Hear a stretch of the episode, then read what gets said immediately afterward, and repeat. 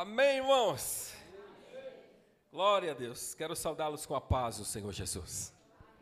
Louvo ao Senhor por estarmos aqui nessa noite, numa festa tão gloriosa, ceia do Senhor, é um momento muito sublime. E eu quero compartilhar uma palavra que o Senhor pôs no meu coração com você. Só um versículo, mas abra sua Bíblia aí em João, capítulo 18, o versículo 1. João 18.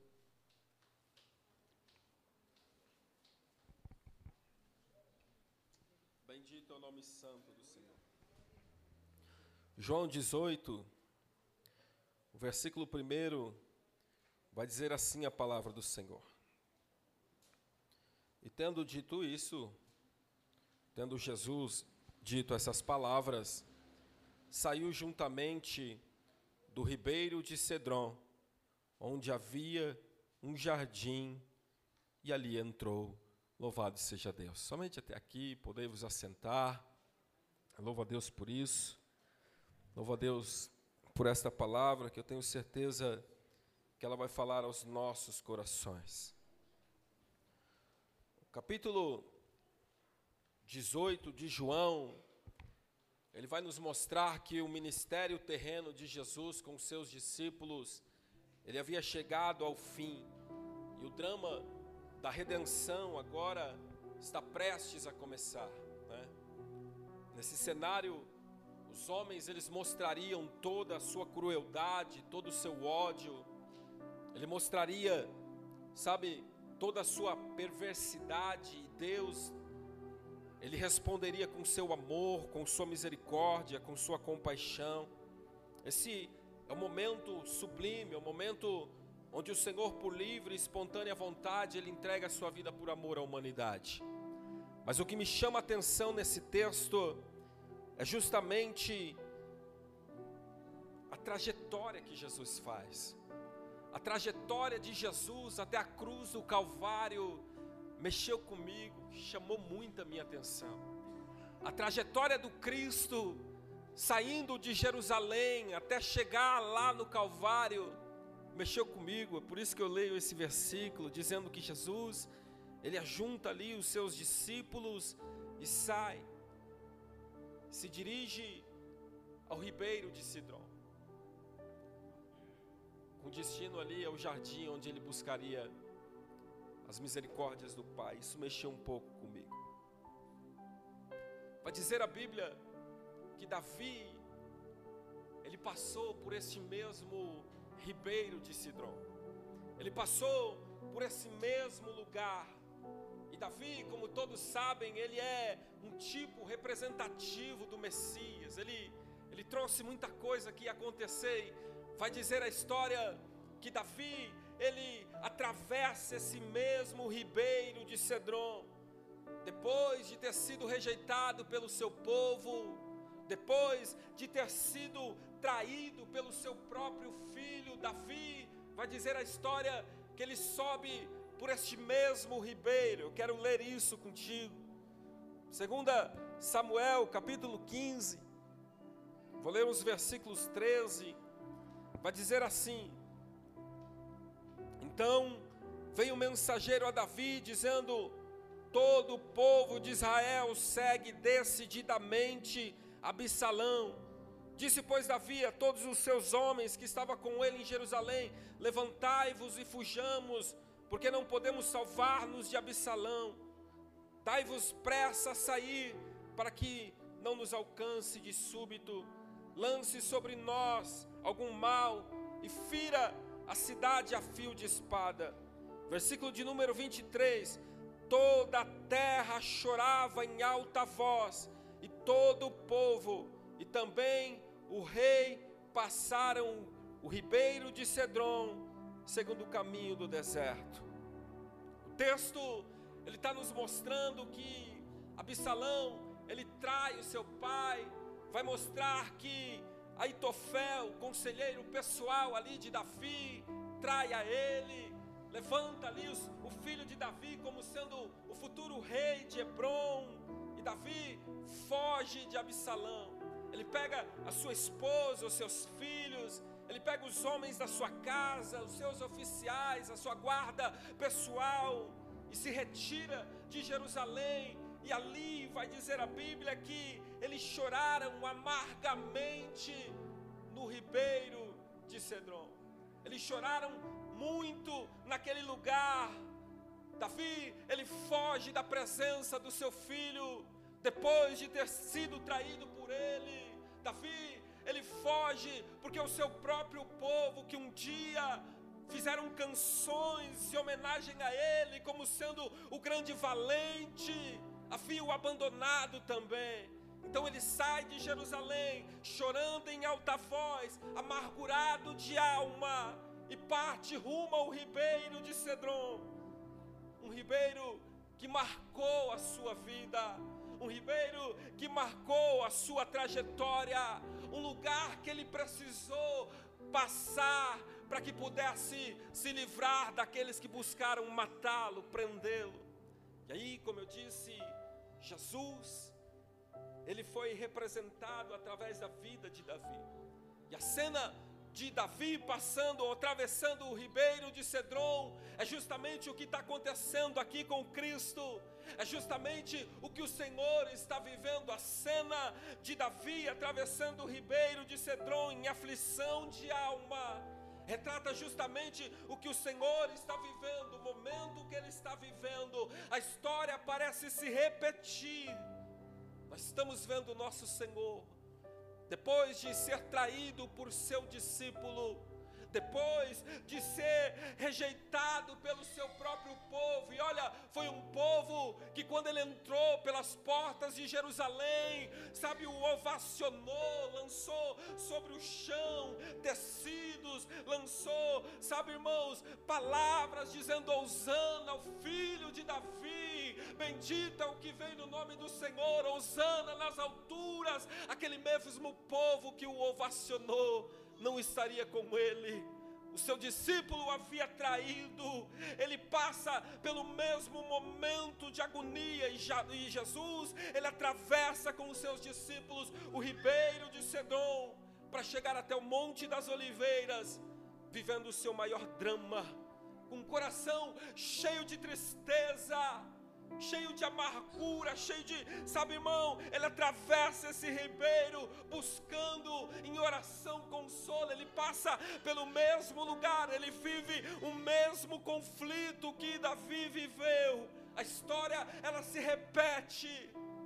Ele precisou passar pelo ribeiro de Sedom para chegar até o, o jardim do Getsemane, amargurado se sentindo abandonado, o seu discípulo trai, o seu povo rejeita, e mesmo assim, ele atravessa aquele vale, vivendo os seus conflitos, vivendo as suas dificuldades. A história parece se repetir. Os dois grandes nomes da Bíblia, Davi foi um grande homem, passando pelo vale, pelo ribeiro de Cedron, em amargura, sendo traído, sendo rejeitado. Jesus passando pelo ribeiro de Cedron, depois de ser rejeitado e traído, a história se repetiu. Mas esse mesmo Davi, ele profetizou sobre o Messias. Esse mesmo Davi, embora ele viveu os seus vales, ele profetiza sobre o Messias, sobre a vinda dele, sobre um Messias que ele até viveria os seus conflitos, mas que seria rei vitorioso e conquistador.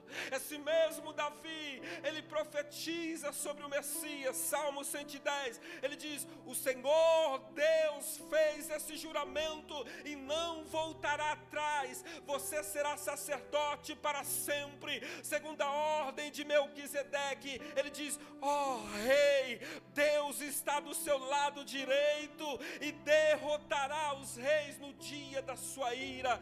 Ele julgará as nações, cobrirá de mortos os campos de batalha e o mundo inteiro ele derrotará os reis. No caminho, o rei beberá a água do ribeiro e se levantará vitorioso. Davi, ele profetiza sobre um rei que viria, chamado Jesus Cristo de Nazaré, que seria levantado de forma poderosa e vitoriosa, que perseguiria os seus inimigos e que verdadeiramente triunfaria sobre eles. A gente vai ver que o salmista, ele apresenta aqui um rei vitorioso, que seria levantado, que perseguiria os seus inimigos, que buscariam fugir da presença dele.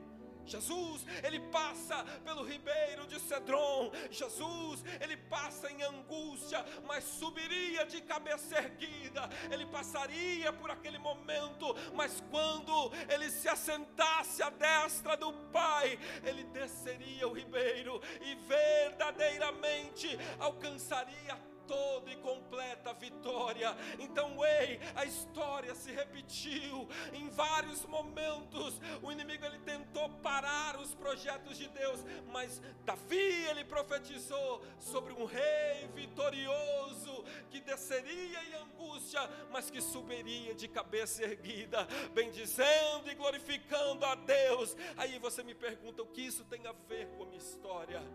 O que isso tem a ver com tudo que estamos vivendo? O Senhor mexeu muito comigo. Porque às vezes, irmãos, parece que a gente serve um Deus tão fraco, tão incapaz de mudar as coisas.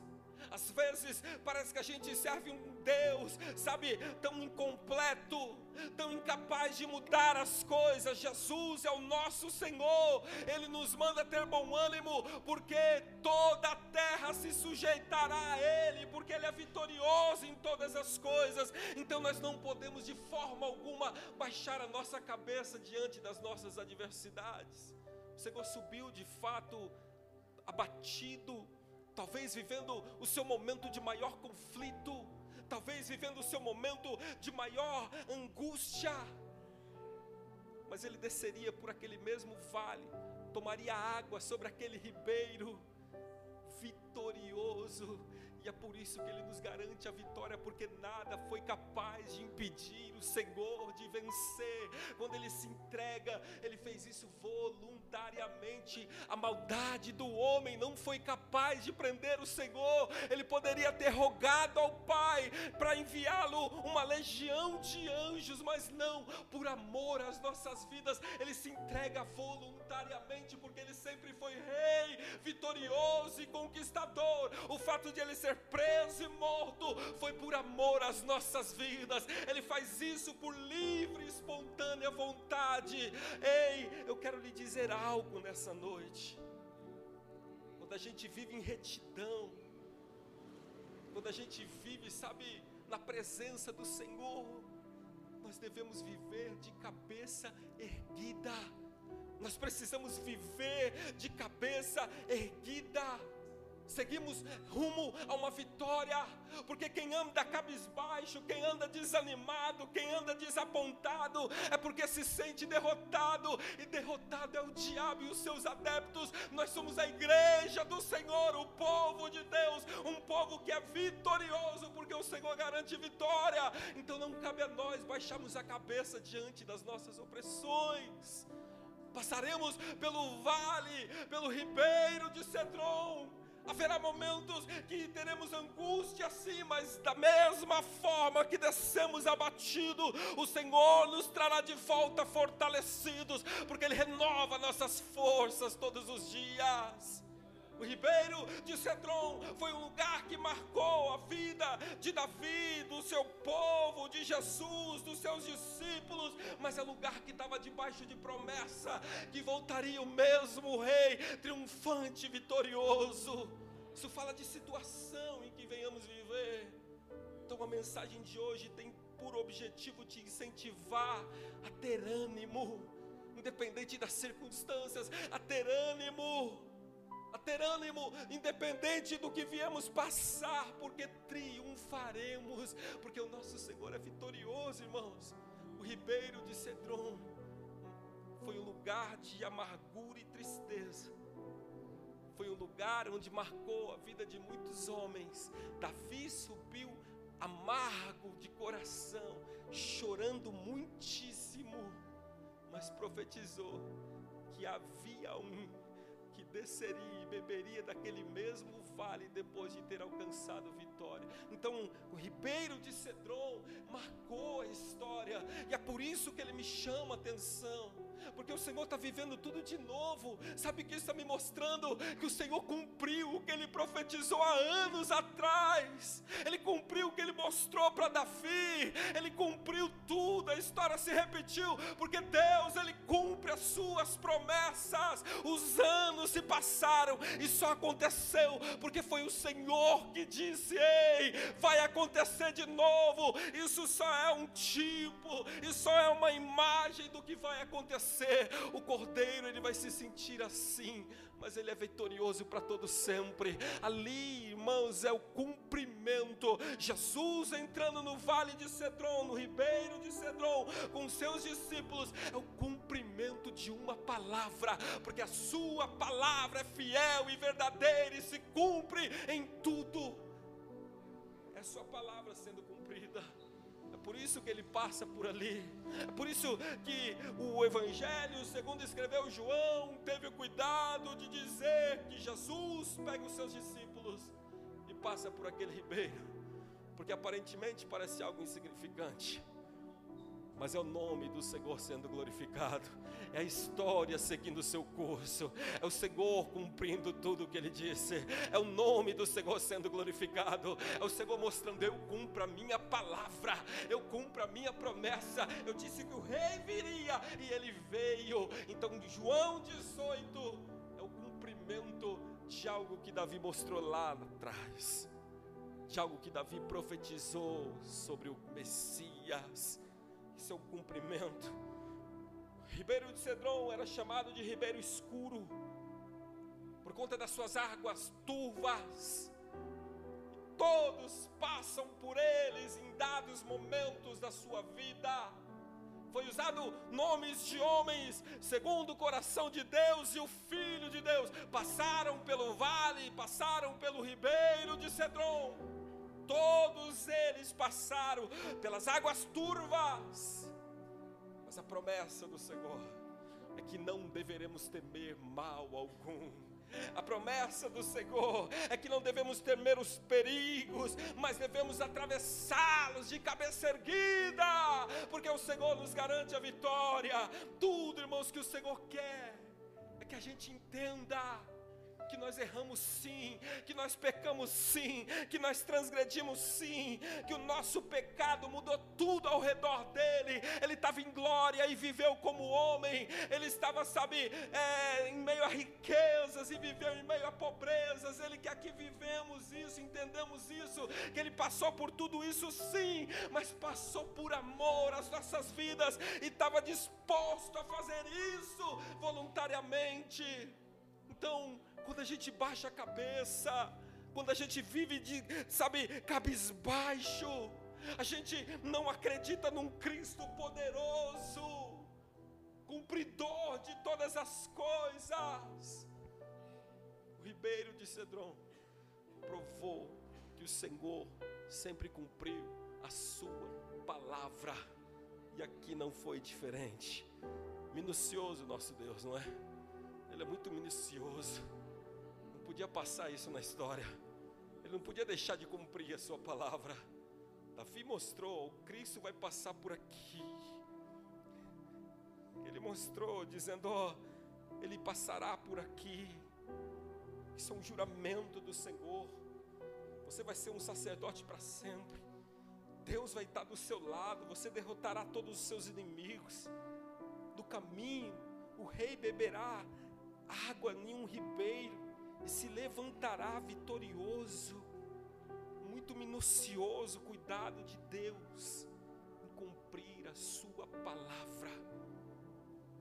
Haverá um dia que todos os reis da terra, todos eles, serão julgados por esse Senhor.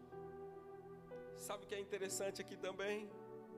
Jesus, ele vai lá para o ribeiro de Cedron, passa por ele, e depois ele vai para o jardim, que também é extremamente representativo. Nós estamos falando do momento crucial da história, no momento do desfecho da história da humanidade, e ele se dá justamente no jardim. E olha que interessante, o início da humanidade começou lá no jardim do Éden, não foi assim? O início de todas as coisas, vai dizer a Bíblia, Gênesis 2, que o Senhor Deus plantou um jardim no Éden, pois o homem que havia criado lá no jardim. O início da humanidade se deu justamente no jardim. Foi no jardim onde tudo começou. Foi no jardim do Éden que o pecado teve seu início. Foi no jardim do Éden que a primeira maldição foi proferida. Foi lá, foi justamente no jardim também foi lá que o redentor foi prometido. O primeiro Adão, ele pecou lá no jardim, mas o último Adão, ele iria ao jardim em obediência à vontade do Pai. Não poderia ser diferente. A história começou lá e o desfecho deveria ser lá. Foi lá no jardim do Éden que o homem trouxe o pecado e a morte para a humanidade, mas foi no jardim do Getsemane, por sua obediência, que Jesus trouxe retidão e vida eterna a cada um de nós. Não poderia ser diferente não poderia se dar em outro lugar. E eu vou além, a Bíblia vai dizer que também é num jardim que terminará a história da humanidade. João viu a cidade, João viu a cidade santa, e lá na cidade santa vai dizer a Bíblia que existe um rio de águas vivas, existe o grande jardim do Senhor lá na cidade que João viu, sabe, irmãos? Também terá o nosso grande jardim. Então a história da humanidade começou lá, o homem errou lá, lá no jardim do Senhor, ele, ele, ele foi em obediência para pagar o preço pelas nossas vidas, sabe? E no jardim, lá nos céus, será o triunfo da igreja, será onde habitaremos eternamente com o Senhor. Então eu quero que você entenda algo nessa noite. Tudo que o Senhor fez, tudo Senhor fez tinha um único objetivo: nos levar de volta para casa. Nós somos peregrinos dessa terra. Começou lá no jardim, roubaram o homem de lá, mataram a comunhão do homem com Deus e lá do jardim do Getsemane, em obediência a Deus, sabe, suprindo todo, todo, todos os requisitos do Pai, Ele se entregou voluntariamente por mim e por você, para que a gente voltasse um dia às nossas origens. Não poderia ser num lugar diferente, não poderia ser em outro lugar, tinha que ser lá. Foi no jardim do Getsemane que prenderam nosso Senhor foi lá que se inicia todas as coisas. Diz a Bíblia que agradou o Pai em moê-lo. Ele pagou o preço, ele foi esmagado para que fôssemos enxertados na oliveira verdadeira e pudéssemos então fazer parte da raiz e da gordura dessa boa oliveira. Não podia ser em outro lugar. Tudo isso aqui, irmãos, para te lembrar de algo. Quando você estiver passando pelo ribeiro de Cedron, quando você estiver lá no seu jardim de aflição, lembra que o Cristo em obediência, em agonia, ele não retrocedeu nem um passo sequer. Quando você estiver passando aí, você lembra que ele não retrocedeu um passo sequer, e por ele não ter retrocedido, ele se fez o nosso Senhor, e por ser o nosso Senhor, ele tem cuidado sobre as nossas vidas, por ser o nosso Senhor, ele é quem nos sustenta, ele é quem nos protege, ele é quem nos guia, porque ele nos comprou por um bom preço. Lá no jardim, o Senhor comprou a minha e a sua vida. Agora não somos mais bastardos, somos filhos de Deus.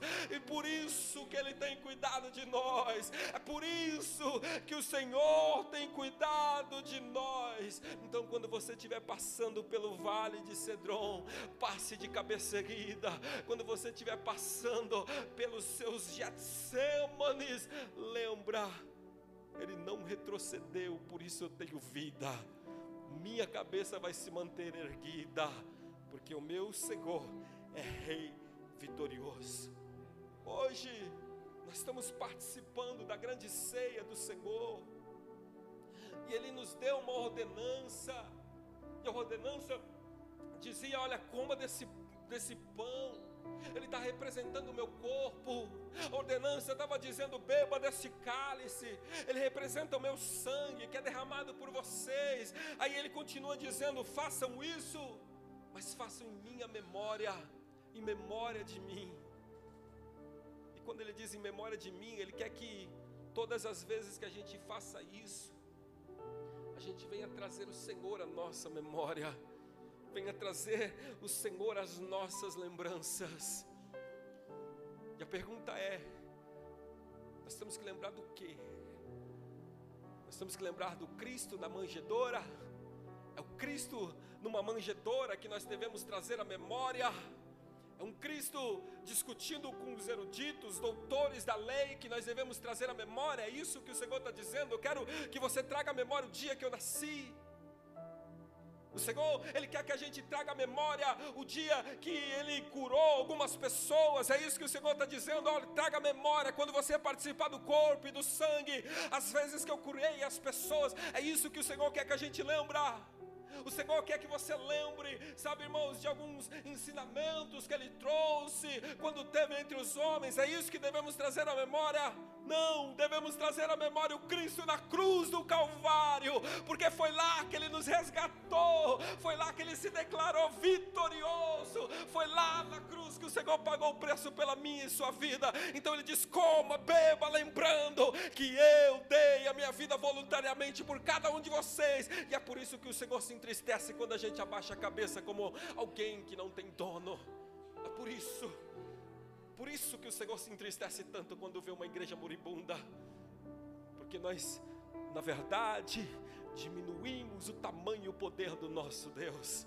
Coma, beba, lembrando do Cristo na cruz, morto. É assim que você deve lembrar, por amor a nós.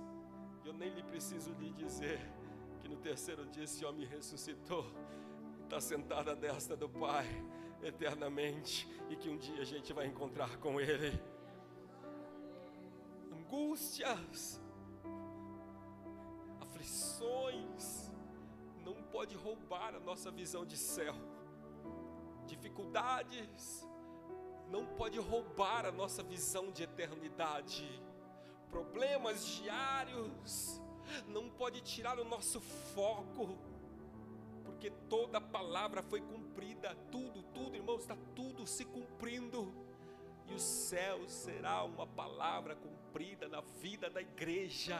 Então, aqueles que ficam para trás, a sua consciência o acusará todos os dias, dizendo: a promessa era fiel e eu sabia, e eu não participei dela. Então, a igreja do Jardim Ipanema tem o grande privilégio de estar ouvindo todas as vezes que não devemos temer, porque o Senhor é conosco e nos garante a vitória. A igreja de Jardim Ipanema tem o privilégio de ouvir a voz dos céus dizendo: Eu paguei um bom preço pela sua vida, tão somente permaneça fiel, e todas as demais coisas o Senhor vai acrescentando. Hoje é noite de ceia. Devemos lembrar disso, trazer à memória um Deus poderoso que se fez homem. Isso é lindo, irmãos. O Senhor sempre deu provas de que nos amou. Ele sempre fez isso. E nos amou até o fim. Ele nos amou até o último suspiro. Ele nos amou enquanto teve vida e continua nos amando diante do Pai. A Bíblia diz que Ele nos amou até o fim. Por isso não devemos viver cabisbaixo. fazer isso, ele quer pôr, te, te pôr no chão. Lembra de ontem, a mensagem de ontem? O povo lá,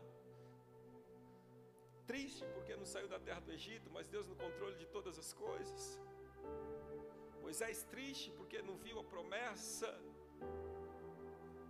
Deus está no controle de todas as coisas. Coma desse pão, beba desse cálice, olhando primeiro para o que Cristo fez. Coma desse pão, beba desse cálice, olhando para aquilo que Cristo fez lá na cruz do Calvário. Coma deste pão, beba deste cálice, olhando para frente, olhando para os céus, olhando para aquilo que o Senhor nos prometeu coma deste pão, coma deste cálice, olhando para dentro de você, fazendo uma análise da sua vida para que nada roube a coroa que o Senhor lhe deu. Coma deste pão e beba deste cálice, focando a sua própria vida. A ordem é examinarmos a nós mesmos, para que nada tire de nós o grande privilégio de entrarmos pelas portas dos céus. O Senhor, Ele fez a sua parte, cumpriu e cumpre a sua palavra. Agora cabe a nós participarmos disso aqui dignamente. Não estou dizendo que você deve ser perfeito, mas seja o crítico da sua própria vida, dizendo para você mesmo: Eu não quero entristecer um Deus que deu a sua vida voluntariamente por mim porque diante dos céus não há palavras bonitas. Tem pessoa que fala muito bem, né? Que engana todo mundo, né? Mas diante de Deus, diante de Deus não. Diante de Deus é bom servo e mau servo. É bodes e ovelhas. Como olhando para o que Cristo fez, como olhando para os céus, como olhando para dentro de você faça isso dignamente, crendo no amor de Deus, porque Deus demonstra o seu amor para nós pelo fato de o teu filho ter morrido em nosso lugar. A parte dele foi feita desde o princípio. Já houve um pronto evangelho. Roubaram a comunhão lá no jardim, mas o pronto evangelho já dizia: Você até tirou a minha comunhão com os homens, mas Jesus vai nascer, vai pagar o preço por eles, e eles serão meus novamente. Você é a igreja de Deus, você é o povo santo, a igreja poderosa do Senhor. Diga assim: Eu sou igreja poderosa do Senhor, irmãos. A vitória é nossa, sempre foi. Então, passe pelos vales, pelos desertos, mas passe que nem valente, não covarde, mas valente o diabo ele quer roubar a nossa comunhão, quer roubar a nossa paz, mexe na família, faz algumas pessoas nos traírem, faz algumas pessoas virarem as costas para nós, não é assim? Ele faz isso. Mas eu estou pensando nas coisas que são do alto, é nelas que eu estou pensando, é para lá que eu estou indo, para lá que nós estamos vindo. Alguns podem até nos trair, Alguns podem até. Eu vou te dar um mistério aqui, ó. Jesus foi lá no Getsemane, passou por tudo isso. O que, que ele foi fazer? Foi orar lá, não foi? Então ore. Entregue diante de Deus tudo que você está vivendo. Deus está ouvindo as nossas orações. Guarde isso. Deus está te ouvindo lá no oculto da sua casa. Ele ouve as nossas orações lá no oculto das madrugadas.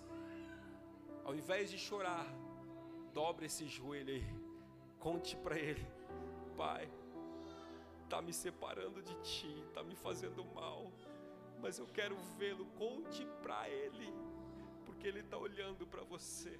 Não afaste Ele da sua vida, traga Ele para bem próximo porque há um céu de glória reservado para a igreja fiel.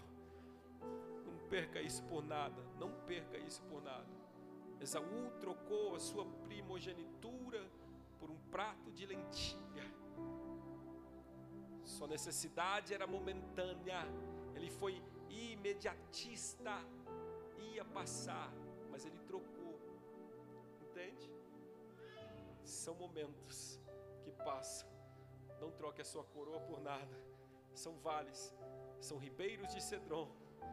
E a gente vai atravessar. A gente vai atravessar. Vamos orar e o Senhor vai nos dar vitória. Quem recebe essa palavra, diga amém, Senhor.